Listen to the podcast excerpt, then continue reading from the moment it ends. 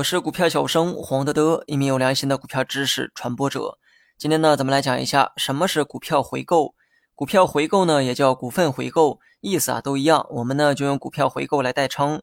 先来说一下股票回购的含义，然后呢再讲一讲股票回购的目的。股票回购呢，就是公司购买自家股票的行为，也就是花公司账上的钱，在二级市场购买自家发行的股票。那公司为何要购买自家股票呢？首先呢，你需要思考一个问题。一家公司的股价如果想要上涨，需要具备的直接条件是什么？这个答案呢，就是买的人多。如果多数人都去购买 A 公司的股票，那么 A 公司的股价自然就会上涨。同样道理，公司买自家股票也具有同样的目的。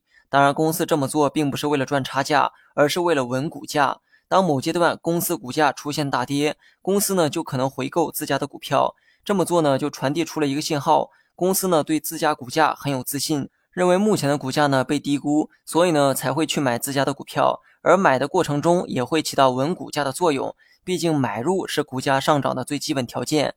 跟其他投资者的买入行为不同，如果是公司自己购买自家的股票，更有利于提振市场对公司的信心。毕竟没有比自己更了解自己的人。公司花钱回购自家的股票，就是向市场证明了一点：我都不怕股价跌，你们怕什么呢？当然，公司回购股票还有其他的含义。比如说，防止恶意收购。假如呢，我就是那个坏人哈，我发现 A 公司的股权呢比较分散，我想用买买买的方式大量购买 A 公司的股票，从而起到收购的目的。但 A 公司呢，为了提防我这种坏人，提前呢想好了应对之策。公司决定采用股票回购的方式，将流通在外的一部分股票买回来。这样一来呢，流通在外的股票啊就会变少，即便我再有钱，能买到的股票数量也很有限。而有限的数量无法让我成功收购 A 公司，那么我的阴谋呢也就无法得逞。